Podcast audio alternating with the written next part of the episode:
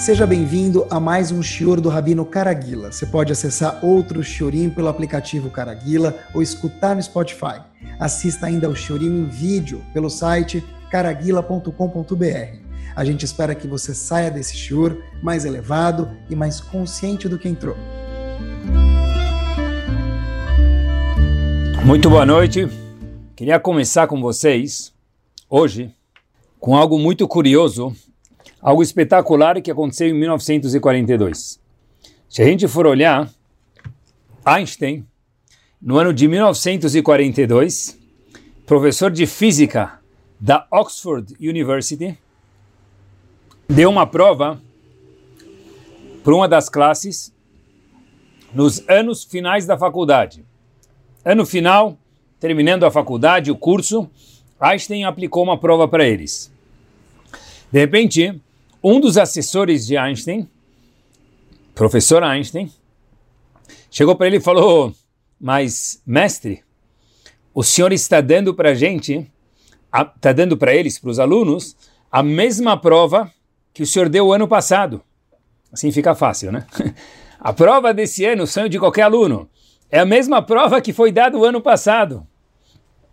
Mesmas perguntas. Einstein respondeu algo maravilhoso.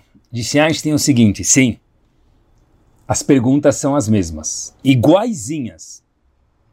Só que esse ano eu espero algo diferente das respostas do que eu esperava o ano passado.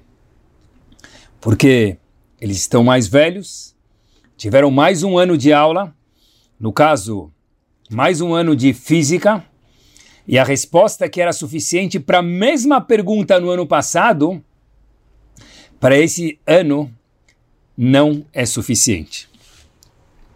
Quando eu vi isso, eu falei: Uau, que maravilhoso!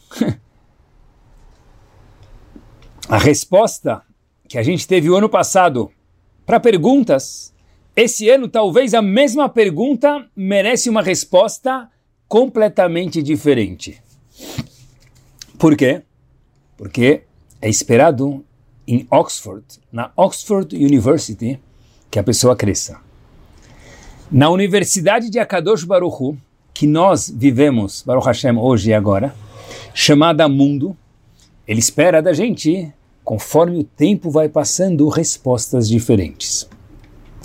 Um Yehudi tem o presente, meus queridos, que a Kadosh Baruch espera, e na verdade é um presente maravilhoso, a cada ano, a cada semana, algo maior. Água parada da dengue. Uma vida parada é triste. Hashem falou, Habibi, Mr. ou Mrs. Habibi, eu espero de você algo maior, para a mesma pergunta. E a gente tem algo mais maravilhoso ainda do que isso, é que fora que Hashem espera de cada um de nós um crescimento, saudável e com o tempo, Hashem dá para a gente o norte desse crescimento, que é nada mais, nada menos do que o teddy bear de Akadosh Baruch Hu, que é o objeto de estimação de Akadosh Baruch Hu, que é a Torá HaKadoshah, a nossa Torá. E o tema de hoje, para a gente crescer ainda mais, é o seguinte. E o mais legal de tudo, meus queridos, é quando a gente estuda alguma coisa, isso por si só já vale um minuto de atenção, é que sem a gente perceber, a gente cresce. Só o fato da pessoa estudar, ele acaba crescendo. Se ele se aplicar mais, se ele não se aplicar, um pouco menos. Mas sempre a pessoa estudando, ele cresce. Porque a gente ativa alguns neurônios que estavam dormentes, da mida X, Y ou Z que a gente escuta. Sempre. O shur de hoje vai por aqui. Dois povos famosos que aparecem na Torá, e se não forem famosos que fiquem agora, Amon e Moav. Dois povos. Aparecem na Torá Kedoshá, Amon e Moav. Para a gente ter uma ideia, saíram desses povos Ruth, que veio de Moav. Ruth teve um filho chamado, teve um descendente chamado David. E David tem um descendente em cada geração, pronto, para quando Hashem achar correto que ele se revele, vai se revelar, chamado Mashiach. A Torá fala para a gente o seguinte, eu, a Kadosh Baruch Hu dizendo, não aceito absolutamente ninguém que é proveniente de Moab. Ninguém. E nem de Amon. Desses dois povos, Hashem falou, eu não quero que nenhum dos descendentes, homens, façam parte do povo Yehudi para sempre, nunca mais. Nem tenta vir, nem tenta se converter, mesmo que for da forma certa. Se você é de Amon ou de Moab, Hashem falou, fora, out, cartão vermelho. E a pergunta é por quê?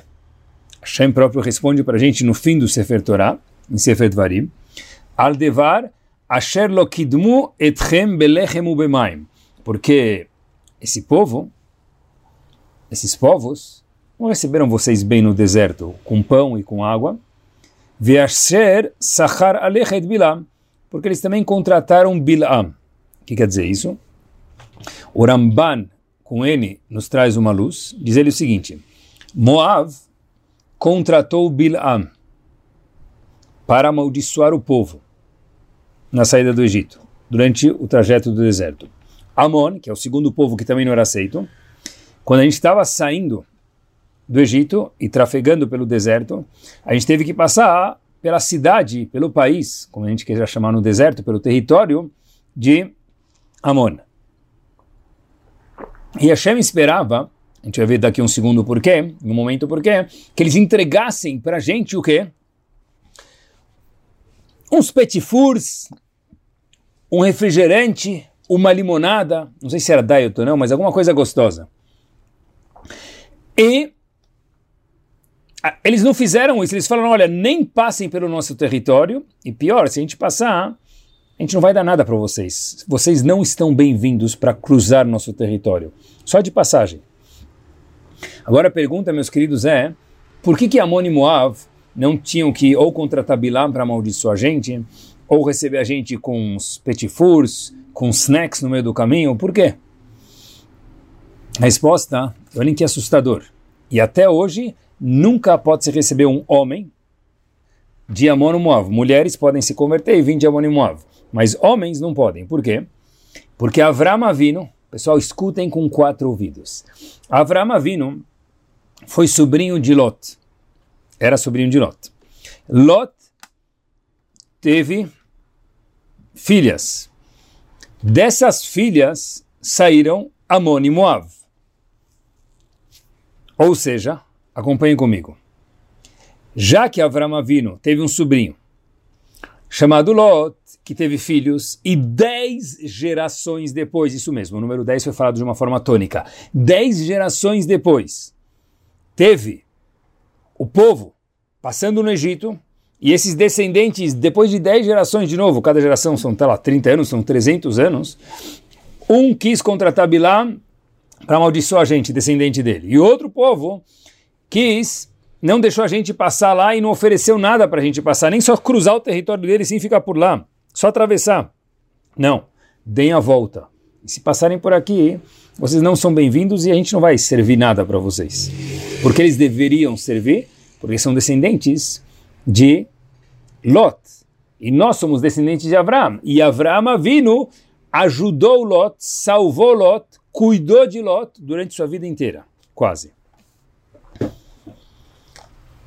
quer dizer o seguinte: o povo Yehudi coloca no ex aeroporto Ben Gurion, saindo do Egito, sentido Israel, 40 anos no deserto. Estão saindo. Avram Avinu lá atrás, algumas centenas de anos lá atrás, nós somos descendentes de Avram Avinu. Avram Avinu salva Lot da Primeira Guerra Mundial. Avram Avinu dá comida para Lot. Avram Avinu dá dinheiro para Lot. Avram Avinu dá não menos importante, valores morais para Lot. E de repente, depois de dez gerações, Hashem fala, olha, peraí, o teu descendente Lot, dez gerações depois, não soube expressar uma gratidão pelo que foi feito com você há dez gerações atrás? Disse Hashem, cartão vermelho. Jamais dans la vie, nunca mais, never again. Nenhum descendente masculino, homem, de Amon ou Moav podem vir para o povo. Por que feminino pode? Porque quem tem que receber a gente não para uma guerra são os homens, não as mulheres, e quem contratou Bilam, no caso lá, para amaldiçoar a gente, foi Balak, que era homem. Então as mulheres, uma mulher pode vir de Amon e Moav, daí que a gente tem Ruth, a Moaviá, David Amelech e Melech HaMashiach. Agora, pessoal, fiquei pensando comigo mesmo um, seguinte, um segundo. Eu acho que não tem ninguém, talvez muito raro, que saiba o nome de qualquer pessoa dos nossos tatataravós dez gerações atrás, nem nome, nem onde morou, nem o que fez, nem nenhum detalhe.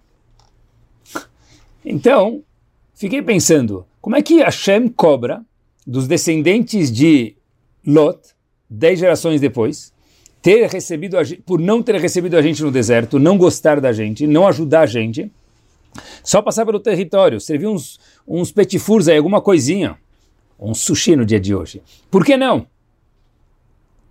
Porque eles deveriam. Porque dez gerações atrás, o que aconteceu? Avram Avinu ajudou teu antepassado, e se não fosse Avram Avinu ajudando teu antepassado, você também não estaria aqui, décima geração depois.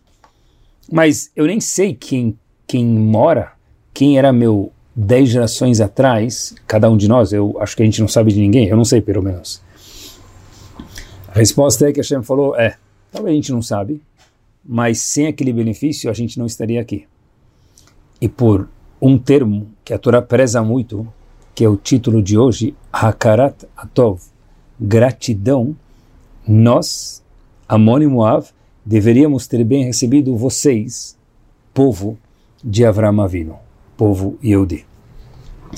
Proibido para sempre, por isso Hashem falou, isso eu não aceito, disse Kadosh Baruch Hu. Mesmo que Hashem é muito piedoso, tem erros de midot, nesse caso, essa midá, Hashem falou, isso eu não perdoo. As mulheres, mais uma vez, podem, e daí que veio o Melech HaMashiach, entre parênteses de novo, por quê? Para ficar bem claro, porque elas não tinham obrigação de sair receber as pessoas, e guerras, etc e tal, então elas estão isentas disso. Ou seja, se Avram Avinu não tivesse salvo, salvo Lot da Primeira Guerra Mundial, a Primeira Guerra Mundial aconteceu há 100 anos atrás, mais ou menos, aconteceu muito antes, na época da Torá Kudoshá. Haviam cinco reis contra quatro, Lot foi capturado, Avram Avinu deu sua vida, colocou ela em risco para salvar Lot. Por essa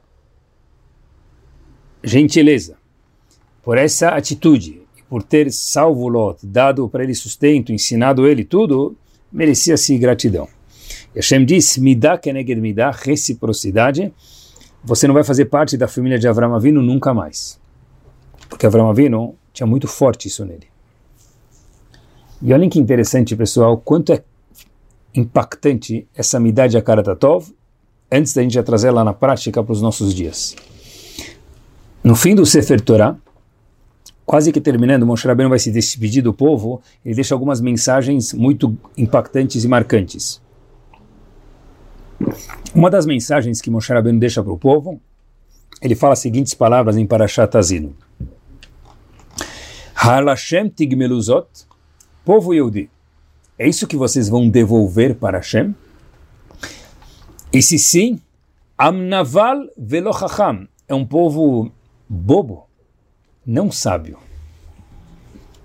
A que se refere isso?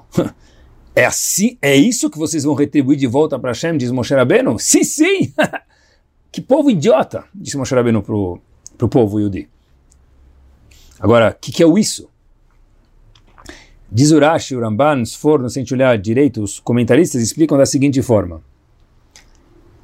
Alashem tigmeluzot, se depois de tudo que Hashem fez por cada um de nós no deserto, Egito, 40 anos, man, comida, bebida, seguro de saúde, roupa passada no deserto, ar-condicionado de manhã, aquecedor à noite, sem conta para pagar. E aí vocês vão lá e esquecem de mim fazendo averot? Alashem tigmeluzot, é isso que vão devolver para mim?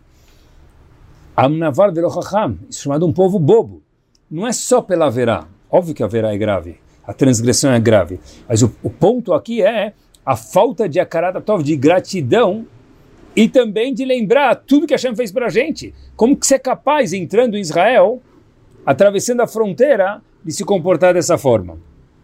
Eu ajudei vocês, povo Yehudi, e assim que vocês se comportam, então Rabbeinu, o protagonista de Sefer Dvarim, fala para gente, isso é um povo naval, um povo bobo. Quem se comporta assim? Por quê? Porque olhando pelo viés de Akaratatov, é inconcebível que a pessoa fizesse averot especialmente naquela época. Não estou querendo proteger a gente que a gente pode fazer averot, mas especialmente naquela época. Agora acompanhe comigo um passo adiante e olhem que maravilhoso. Muito dessa midá, meus queridos, depende de qual é a nossa nota de corte. A Karatatov, gratidão, tá? Depende da nossa nota de corte. O que eu quero dizer com isso?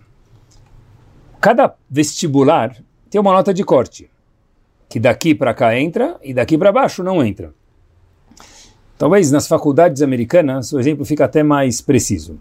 Eu lembro quando eu fiz faculdade nos Estados Unidos, a gente faz uma prova única e, conforme a nota que você tira na prova, você pode apply para muitas faculdades.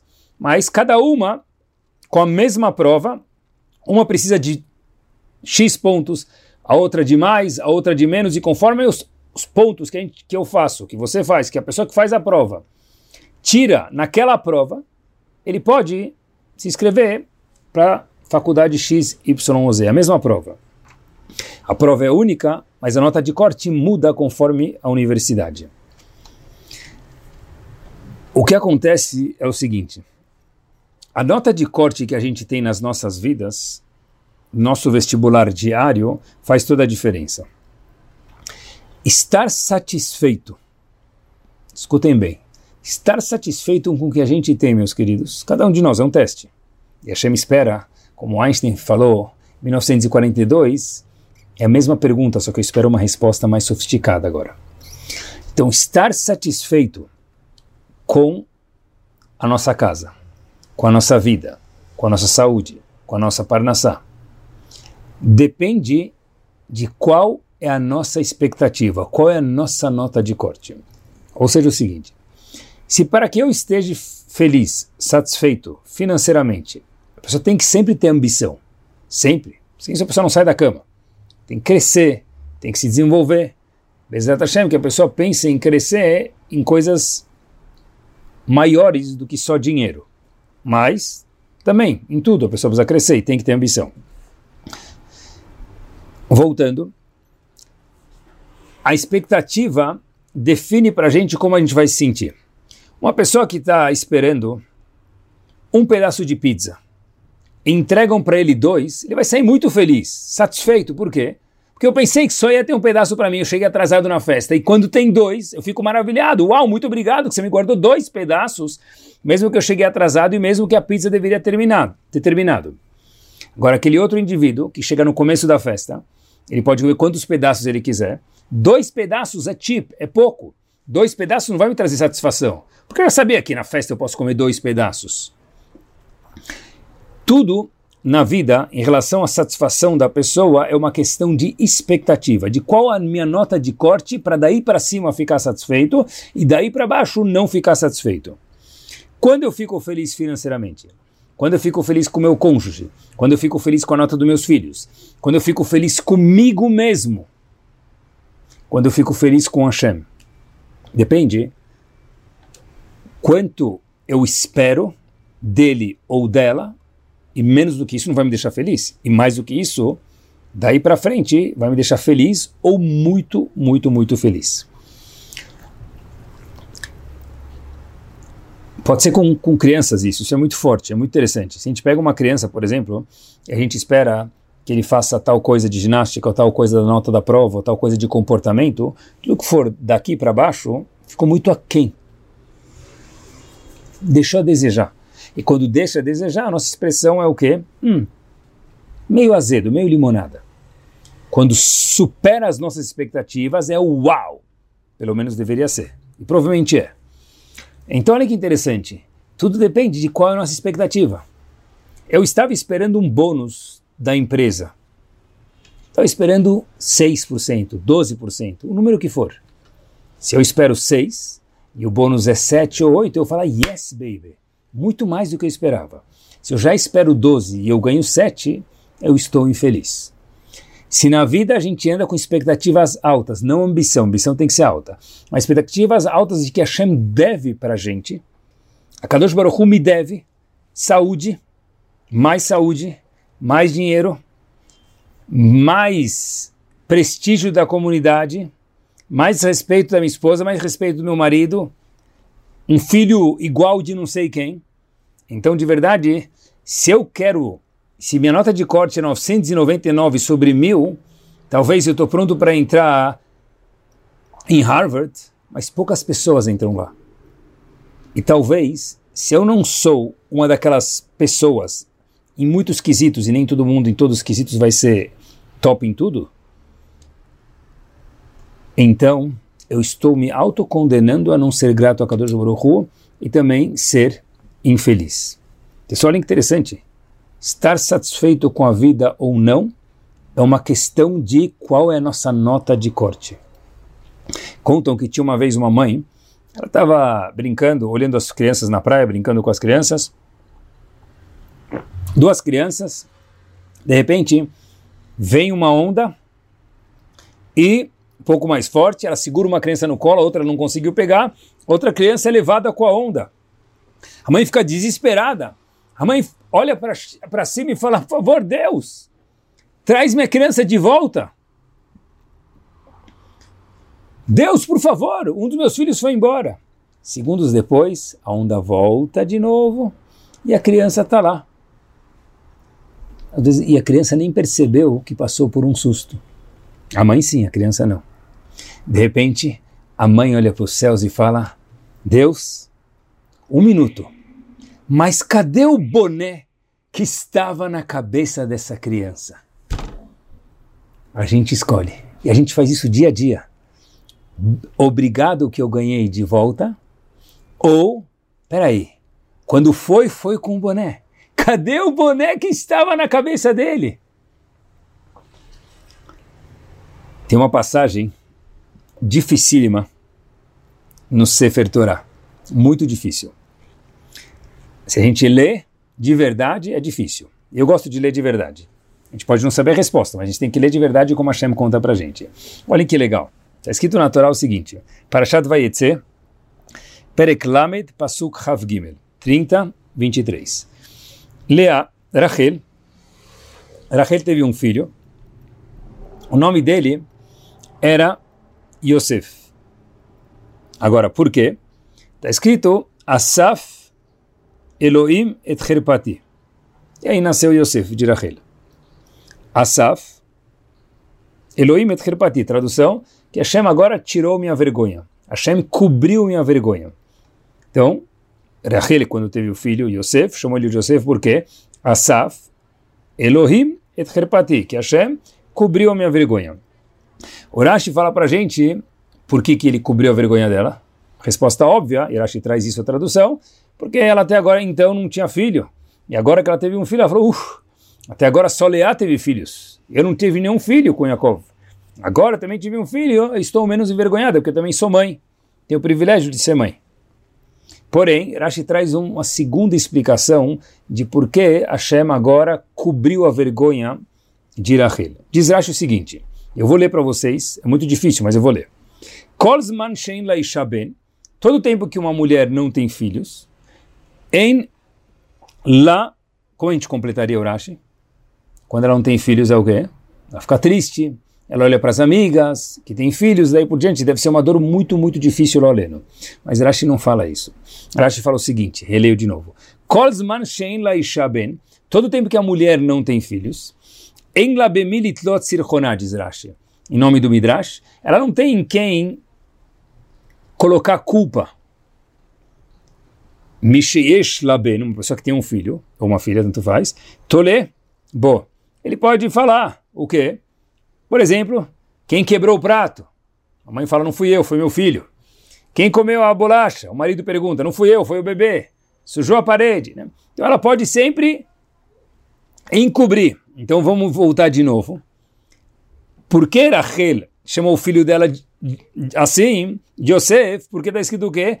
Asaf Yosef, Asaf Elohim Trepati, Hashem encobriu minha vergonha. Primeira explicação diz Rashi, que agora Baruch Hashem eu tenho um filho. A segunda explicação diz Rashi, é sobre ela que eu queria mergulhar um minutinho com vocês, é todo tempo que a mulher tem um filho, ela pode falar, olha, não é minha culpa, por que você gastou tanto? Não, foi na farmácia comprar fralda para ele, não sei o que lá, e é roupa, etc. Então sempre dá para jogar culpa no bebê. O bebê não sabe falar, então melhor ainda, ele não pode falar que não foi ele, não foi ela. Assim que diz Rashi, mas é muito difícil entender isso. Tipo, difícil falar que uma das imaó estava querendo falar isso, que o, o ponto de um bebê para encobrir as, as, os erros dela. Rashi dificílimo. Óbvio que o Rashi traz um Midrash, não é ele que falou, mas ainda assim é difícil, porque o Rashi trouxe, ele achou importante contar isso pra gente. Eles até contam, entre parênteses, que tinha uma esposa, estava lavando louça, e aí estava lavando as louças e quebrou um prato, quebrou dois, quebrou três, o marido foi ver o set de pratos, ele viu lá que na cozinha, em vez de ter 12 pratos, tinha agora seis. Foi para a mulher, assim, ah, você está lavando roupa aí faz o quê? Lavando louça, lavando louça. Faz um mês, metade do jogo foi para o lixo. Daqui para frente eu vou lavar. Eu vou lavar uma semana. Eu vou te mostrar que eu não quebro nenhum prato. Pronto. Assim falou o marido. Aí de repente o marido foi lá, lavou a louça, tranquilo. A esposa vai lá e conta que tem 12 pratos depois de uma semana inteira. O marido não quebrou nenhum prato. A esposa falou: Poxa vida, eu vou ser mais cuidadosa, eu também vou conseguir fazer isso. Ela começou a lavar prato, o marido falou: tá bom, então você lava uma semana agora, vamos ver se você aprendeu a não quebrar prato.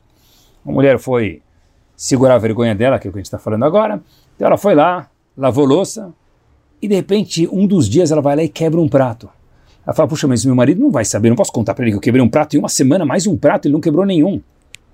Ela corre na loja perto da casa dela e fala pro mocinho lá, fala, olha, Habibi, vendedor, você tem um prato igual esse aqui para me vender? Aí o marido fala, o moço da loja fala, claro, claro. o moço da loja vai lá, pega um prato, dá para ela, ela paga, toda feliz, está indo voltar para casa para repor aquele prato e o marido não perceber. Aí o dono da loja fala para ela, olha, mas estranho, minha senhora. Na última semana aqui, veio um senhor com o mesmo sobrenome que a senhora aqui e comprou uma dúzia desses pratos. Ou seja, o marido também havia quebrado o prato, só que ela não percebeu porque ele foi na loja e foi mais rápido do que ela. Mas olhem que interessante, meus queridos. Aqui o que acontece é o seguinte: Rachel estava falando: Olha, Hashem, você me deu um filho e agora eu posso ter em quem colocar a culpa? Quem, quem pintou a parede de ketchup não fui eu, foi a criança? Para com é, é isso que a Torá veio contar para gente? Acho muito difícil. Rav Pam conta para gente algo espetacular. Diz ele o seguinte: óbvio que ela queria ter mais um filho. Mas o que a Torá vai ensinar para gente? Quando Rachel teve, quando teve mais um filho. Diz a Torá para gente o seguinte: ela apreciou tudo que tinha num filho. Agora eu já não sou uma mulher que não tem filhos, eu tenho filhos, eu posso ir para a escola, posso voltar da escola, vai ter festa de aniversário, eu vou participar. É outra vida. Mas Rachel falou o seguinte: Mesmo coisas muito menores, como por exemplo, se caiu ketchup na parede, eu agora estou mais tranquila. Não que foi isso que o filho trouxe para ela. Óbvio que ter um filho é outra vida. É ir de pessoa para virar mãe, é outro título, é outra, outra dimensão. Mas, o que, que a Torá veio contar para a gente? Mesmo uma coisa tão pequena, quanto poder falar que não fui eu, que também é um, é um benefício. Se ela vai usar isso todo dia, uma vez, ou nunca usar, escolha é dela. Mas, de novo, o fato de poder usar esse benefício, eu também preciso falar para Kadosh Baruch Hu, merci beaucoup. Porque coisas grandes, é difícil não falar muito obrigado. Sempre tem, talvez, quem não consegue agradecer, mas é muito difícil. A pessoa ganhou na Mega Sena. Não sei se é bom ganhar ou não ganhar. Tem gente que fala que não é bom porque a pessoa ganha, pois se comporta mal com as outras pessoas, acaba perdendo os amigos e perde o dinheiro também. Mas é um teste. Mas independente aí, boa sorte para todos. Mas independente, meus queridos, é o seguinte: coisas grandes é fácil olhar para cima e falar Hashem, merci beaucoup, thanks a lot, todarabá, muitas graças. Porém, Rachel foi gigantemente gigante, por isso que ela era uma das imaot. Ele falou, eu vou agradecer mesmo coisas pequenas. Asaf Elohim et Mesmo uma coisa pequena, de poder, olha, agora fico mais tranquila que eu estou gastando dinheiro, não estou gastando só para mim, estou gastando para o bebê, é mais leve para mim. Mesmo coisas pequenas, que a gente talvez nunca tenha pensado nisso, Rachel falou, é por isso que eu vou chamar meu filho assim, porque eu quero lembrar para agradecer mesmo de coisas pequenas. E agora, coloquem o babador. Qual é o nome do maior personagem do Sefer Torah? Sem desmerecer, obviamente, nenhum dos outros. O maior Navi que já teve, óbvio que quem é? Easy, Moshe Rabbeinu. Simples, Moshe Rabbeinu. Moshe Rabbeinu era o homem o gigante do Sefer Torah, meus queridos. Qual o nome dele? Moshe. Moses, Moisés, o que você quiser. Agora olha que interessante. O nome Moshe, da onde vem, todo mundo sabe, ele é chamado de Moshe, que min meshitiu. Hashem diz para a gente na Torá Kedoshá, porque ele foi tirado das águas. Moshe, que min hamaim meshitihu. Moshe, meshitiu, é o mesmo verbo, ser removido. Então, pelo menos a gente já sabe agora de onde vem o nome Moshe. Não é um nome aleatório, como um, uma junção de sílabas. Moshe, meshitiu, foi tirado do Nilo, salvo do Nilo. Agora, a pergunta é, que nossos sábios fazem para a gente é que a palavra Moshe está no presente. E ele foi salvo da água. Então o nome dele, dele deveria ter sido Massoi. Em vez de ter um monte de Moisés na rua, um monte de Moisés na rua, deveria ter um monte de Massoi, porque salvo no passado é Massui, Massoi, não Moshe. Moshe é present tense, é presente. Então como ele é chamado de Moshe? Ele foi tirado da água, então ele deveria ser não o Salvador, o que foi salvo da água. Lição brilhante. A Torá vem contar para gente e Moshe Rabbeinu sabia que ele foi salvo da água. Mas ele falou, eu não quero esquecer disso nunca mais. E Batia, que salvou, ele falou, eu quero que você lembre para sempre. Que você não foi salvo da água. Você é cada dia salvo da água. E se você se sente que a cada dia você é salvo da água, Habibi, você vai se comportar diferente. Porque se uma vez você foi salvo, e that's it. Hagomel hayavim tovot shegemarani kortuv. Hazako Baruch, faz a berkata Hagomel, merci beaucoup, coloca uns petifuros na mesa e acabou. Agora, se seu nome for Moshe, e a cada dia você lembrar que você está sendo salvo, quer dizer, o foi salvo tem que ser colocado hoje na prática, cuida de usar sua vida direito, porque você foi salvo. Não é que você foi salvo de um acidente de avião e fiz uma festa e acabou. Cada dia que você for fazer alguma coisa na vida, lembra, Hashem te poupou e te deixou aqui. Para quê? Pessoal, será que talvez, fiquei pensando, não sei, não foi isso que jogou Moshe Rabbeinu cada vez mais para cima até que ele se transformou e que ele se transformou? Porque cada vez que ele se olhava no espelho, alguém perguntava, What's your name? Qual é seu nome? Ele aparecia a ficha no médico, qual é seu nome? passaporte, qual é seu nome? Prova na escola, qual é seu nome? Ele não falava eu fui salvo. Salvador. Habibi, salvador do quê? Não Salvador, na, não Recife, Salvador, Bahia, não é isso que está falando. Salvador quer dizer ser salvo. Salvador do quê? Moshe Rabbeinu falou, olha, eu preciso me transformar num Salvador. Para sempre o nome dele ficou Moshe no presente, não no passado. Sabe que a gente escolhe qual que é a nossa nota de corte. Estava preparando o shiur, eu sempre demoro, não horas, mas dias para preparar o shiur, às vezes eu saio andar, vou para a sinagoga, volto, estudo, fazer minhas atividades, eu fico cozinhando a ideia na minha cabeça. Um dos dias que eu estava preparando o shiur, dentre os dias que eu parei para preparar, eu fui para a sinagoga e eu acabei indo de carro, porque eu imaginei que ia chover, eu gosto de ir a pé, mas eu acabei indo de carro. Então, aqui em Genópolis para estacionar não é muito fácil, Falei, olha, eu não vou tentar colocar bola 8 na caçapa, é muito difícil. Eu estava falei, eu estacionar, virei à esquerda em vez de virar à direita e falei, eu vou estacionar um pouquinho mais para baixo. E de repente eu acho uma vaga maravilhosa. Eu vou falar para vocês, talvez não deu um minuto de caminhada da vaga até a sinagoga. Só que tive uma surpresa. Quando eu cheguei na sinagoga, meus queridos, prestem atenção. Tinha uma vaga na porta da sinagoga. E eu falei para mim mesmo: Uau! eu podia ter parado na porta da sinagoga. Eu acabei parando um minuto de distância. Depois eu me toquei e falei, uau, você está preparando o shiur de Akaratatov? E é isso que você pensa? Aquela vaga um minuto também nunca tem lá. A outra vaga na porta da sinagoga, pior ainda. Mas será que não é um teste de Hashem para ver, uau, qual é sua, caraguila, nota de corte? Se minha nota de corte for que normalmente não tem vaga, e um minuto da sinagoga já é maravilhoso, eu já vou estar muito feliz que eu consegui estacionar de primeira e não fiquei dando volta no quarteirão. Se minha nota de corte é sempre ver como dá para subir um pouco mais, se eu achar outra vaga na frente da sinagoga onde eu, eu estiver indo, eu vou falar, hum, pena que eu não estacionei lá na frente. Tudo na vida é uma que, questão de percepção em relação à nota de corte para satisfação e a Karatatov, que é o que a gente está falando hoje. Um aluno do Rav Elias Vei, um dos gigantes que morou nos Estados Unidos, no mundo da Torá, na geração passada, meia geração passada, nenhuma geração. Ele finalmente teve um filho. Escutem só a história. Finalmente teve um filho, e o filho nasceu prematuro. Depois de ter o filho, e o filho ficou prematuro, o filho acabou ficando na unidade intensiva do hospital por alguns dias, semanas, meses, e óbvio que, óbvio não, e Baruch Hashem, o óbvio não, Baruch Hashem, o filho saiu saudável, sem nenhuma sequela, e a vida foi para frente. Esse aluno, Rav Elias Vei, chega para ele e faz a seguinte questão, Rav, como eu posso agradecer as enfermeiras, o pessoal do hospital, que foi muito gentil comigo, cuidou de mim, toda, da minha, da minha esposa, do bebê, óbvio. Todo tempo que a gente estava lá não é fácil.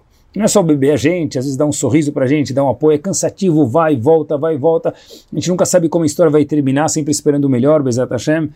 Mas a gente queria agradecer o pessoal, o staff, as enfermeiras, todo mundo. Que é bom dar bolo, chocolate, quem te dá para eles flores?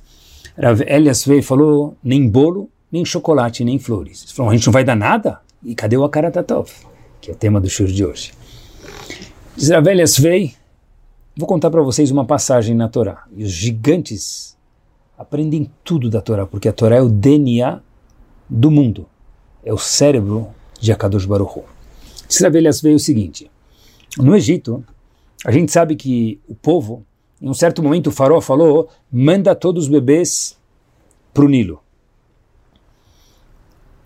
Ou, o bebê que nascer, chifrar e poá, o que, que vão fazer? Matar eles, logo que nascerem. De repente, algo muito interessante, chifrar e poá não mataram os bebês para ajudar o povo Yehudi. Essas duas parteiras, ou líderes de duas parteiras, de acordo com alguns comentaristas, cuidaram do povo. E não mataram. Colocaram a vida em risco, desobedecendo o faraó para ajudar o povo Yehudi. Qual foi o presente que Hashem deu para elas? Por elas terem ajudado os bebês, não terem matado eles. Diz a Torá Kedoshá, Vaitav Elohim lamialdot, Hashem ajudou, deu um presente para essas parteiras.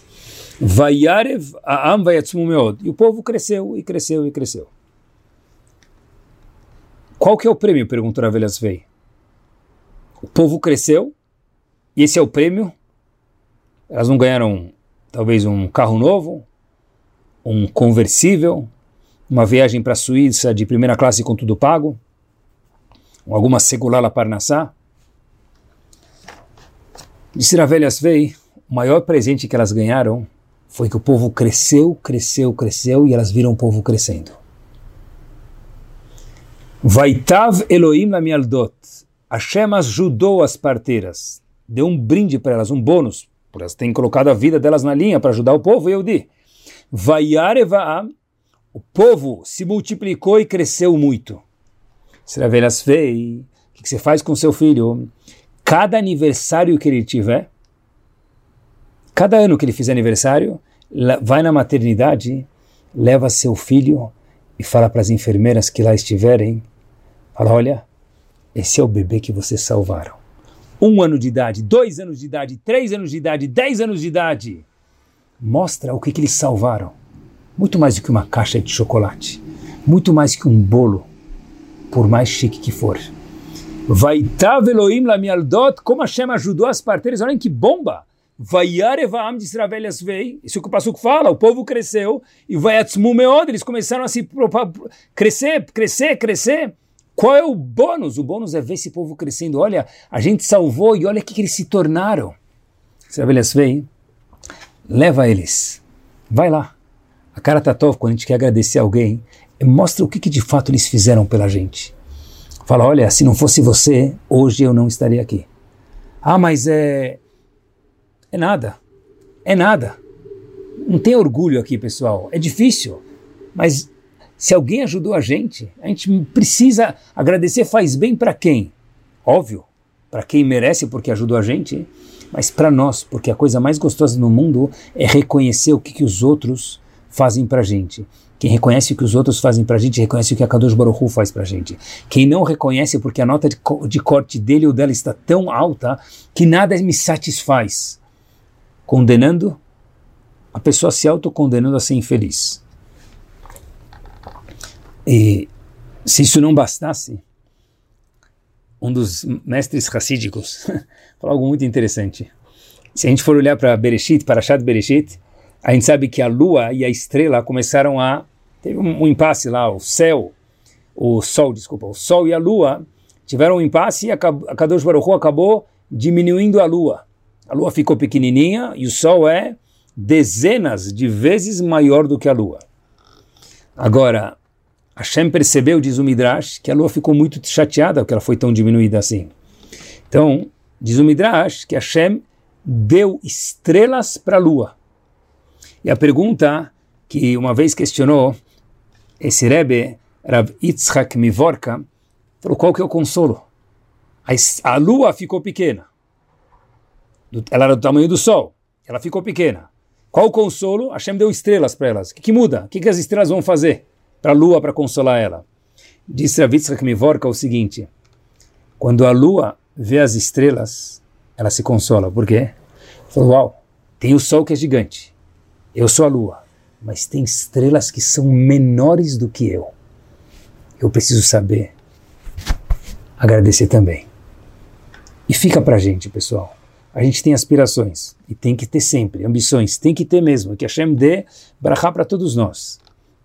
Mas, quando a gente reclama de alguém que está fazendo bagunça em casa, lembra das estrelas se a gente é lua. Tem gente que não tem criança para fazer bagunça em casa, ou porque já teve e agora já não mora mais lá, ou porque nunca teve o privilégio de ter. Quando a gente escuta uma ambulância passando na rua, Será que a gente não precisa falar óbvio? Não tomara que não seja. Não, já está na ambulância. Tomara que Hashem ajude o enfermo. Mas também falar, uau Hashem, Baruch Hashem, que não sou eu. Agradecer Hashem. O que, que a gente aprende quando a gente abre o jornal e vê que tem guerra em algum lugar? Pelo menos, algum dia ou outro fazer falar pelas pessoas, mas pelo menos falar, Baruch Hashem, que eu estou na paz apreciar.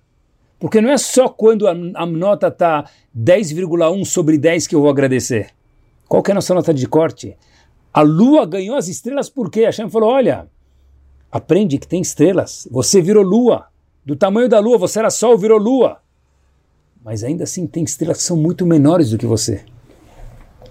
A gente escolhe quando apreciar e quando não.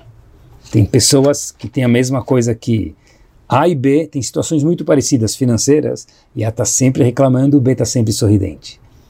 E pode ser dinheiro, pode ser saúde, pode ser filhos. A sintonia é nossa. Rava Victor Miller falava muito sobre essa amidade, a Karatatov, dentre outras que ele sempre falava. Ele conta que tudo que a gente tem não é um given na vida, não é nada garantido.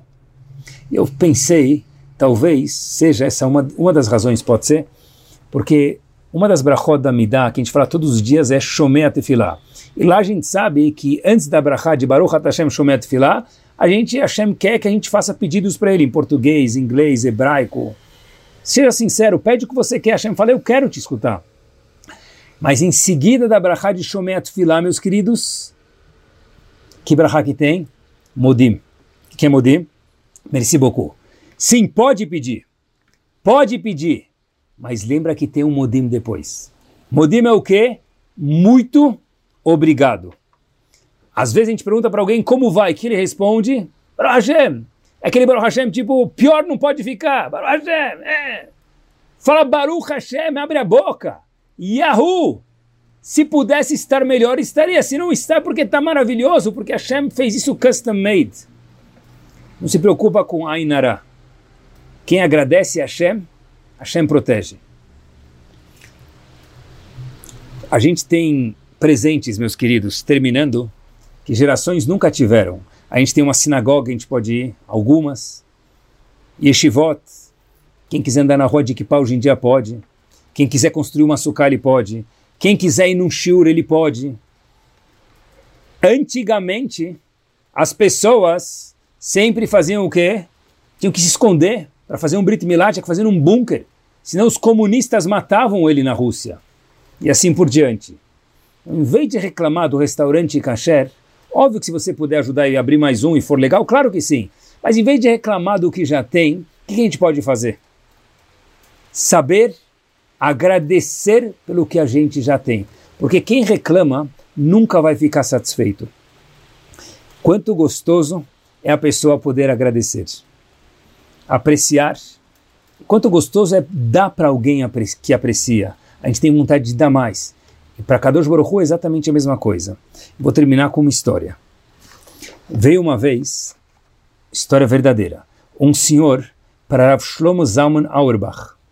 Esse senhor foi o sponsor, e era o sponsor, o patrocinador de um colel, por muitos anos.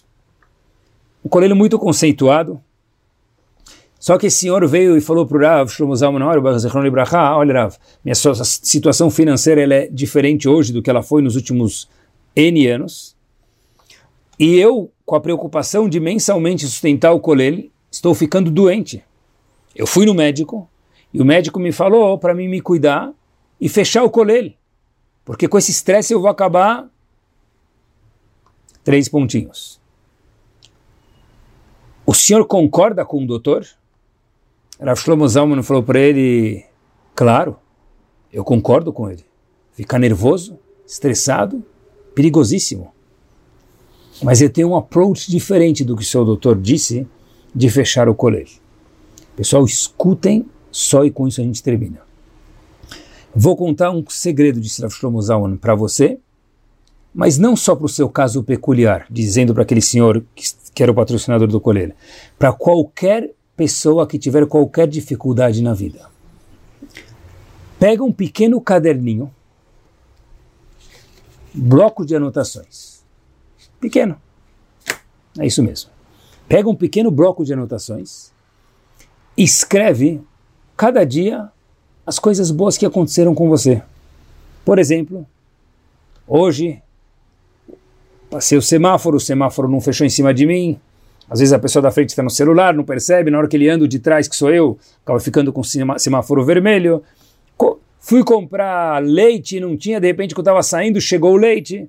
Agradece, coisas, anota, duas, três coisas por dia. Rav Shlomo Zalman, no seguinte, se você fizer isso, foi as palavras que Rav Shlomo falou para ele. Em pouco tempo, você vai ver Yeshuot, milagres, salvações de Hashem, para os seus problemas e todos os seus problemas irão embora. Então esse senhor começou a escrever. Estava indo dormir. No meio da noite, perdeu a chupeta do bebê. De repente eu tropecei lá no lugar, é justo a chupeta. Coloquei na boca dele, anotou no, na brochura. Meu filho chegou em casa, o boletim dele estava bom. Não precisa ser ótimo. Bom já é muito bom. Estava bom, anotou no, na brochura. Tinha um cliente que estava me devendo faz uma semana, fiquei com medo que ele não ia me pagar, ele me pagou hoje. Escreveu três pontos na brochura. E antes do Mudim de Shlomo Shlomo Zalman Auerbach, antes de fazer a brachá do Mudim da Midah, para, olhe o papel, lê o papel, aquelas duas, três coisas que aconteceram naquele dia, e depois faz o Mudim. A brachá de Mudim na Midah. Eu garanto para você, disse Shlomo Zalman, não só você, qualquer pessoa que fizer isso, que ele vai ver Yeshuot, salvações na vida dele. E meus queridos, com isso a gente termina. O Kolel está aberto até hoje e aquele senhor é o patrocinador do Kolel. Tudo se deve à dica do mestre Rav Shlomo Zalman Auerbach e um bloco de papel. Porque quem tem a cara Tatov tem tudo. Quem tem a cara Tatov é gostoso dar para ele. Hashem falou: se você está notando tudo que eu estou te dando, eu quero te dar mais. Porque a coisa mais gostosa do mundo é dar para alguém e essa pessoa fala muito obrigado, ela aprecia. Coisa mais chata que existe no mundo talvez é uma pessoa não grata.